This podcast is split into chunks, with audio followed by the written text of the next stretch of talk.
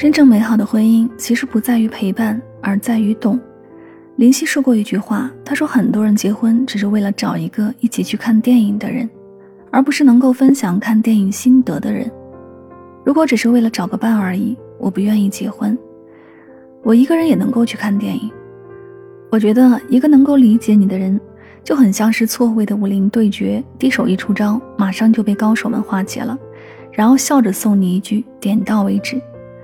在这不太长久的一生中，我们更愿意找到那个能够同频共振的那个感觉，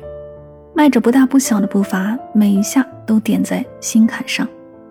而不是在这条路上耗尽心力，以至于这一生都走得不太远，也很辛苦，还看不到更好的风景。两个互相理解的人，即使是在面对贫瘠的生活，也能够在日复一日的沧桑里面，去品味出理想的味道。在我们的一生中，遇到爱，遇到性。其实都不稀罕，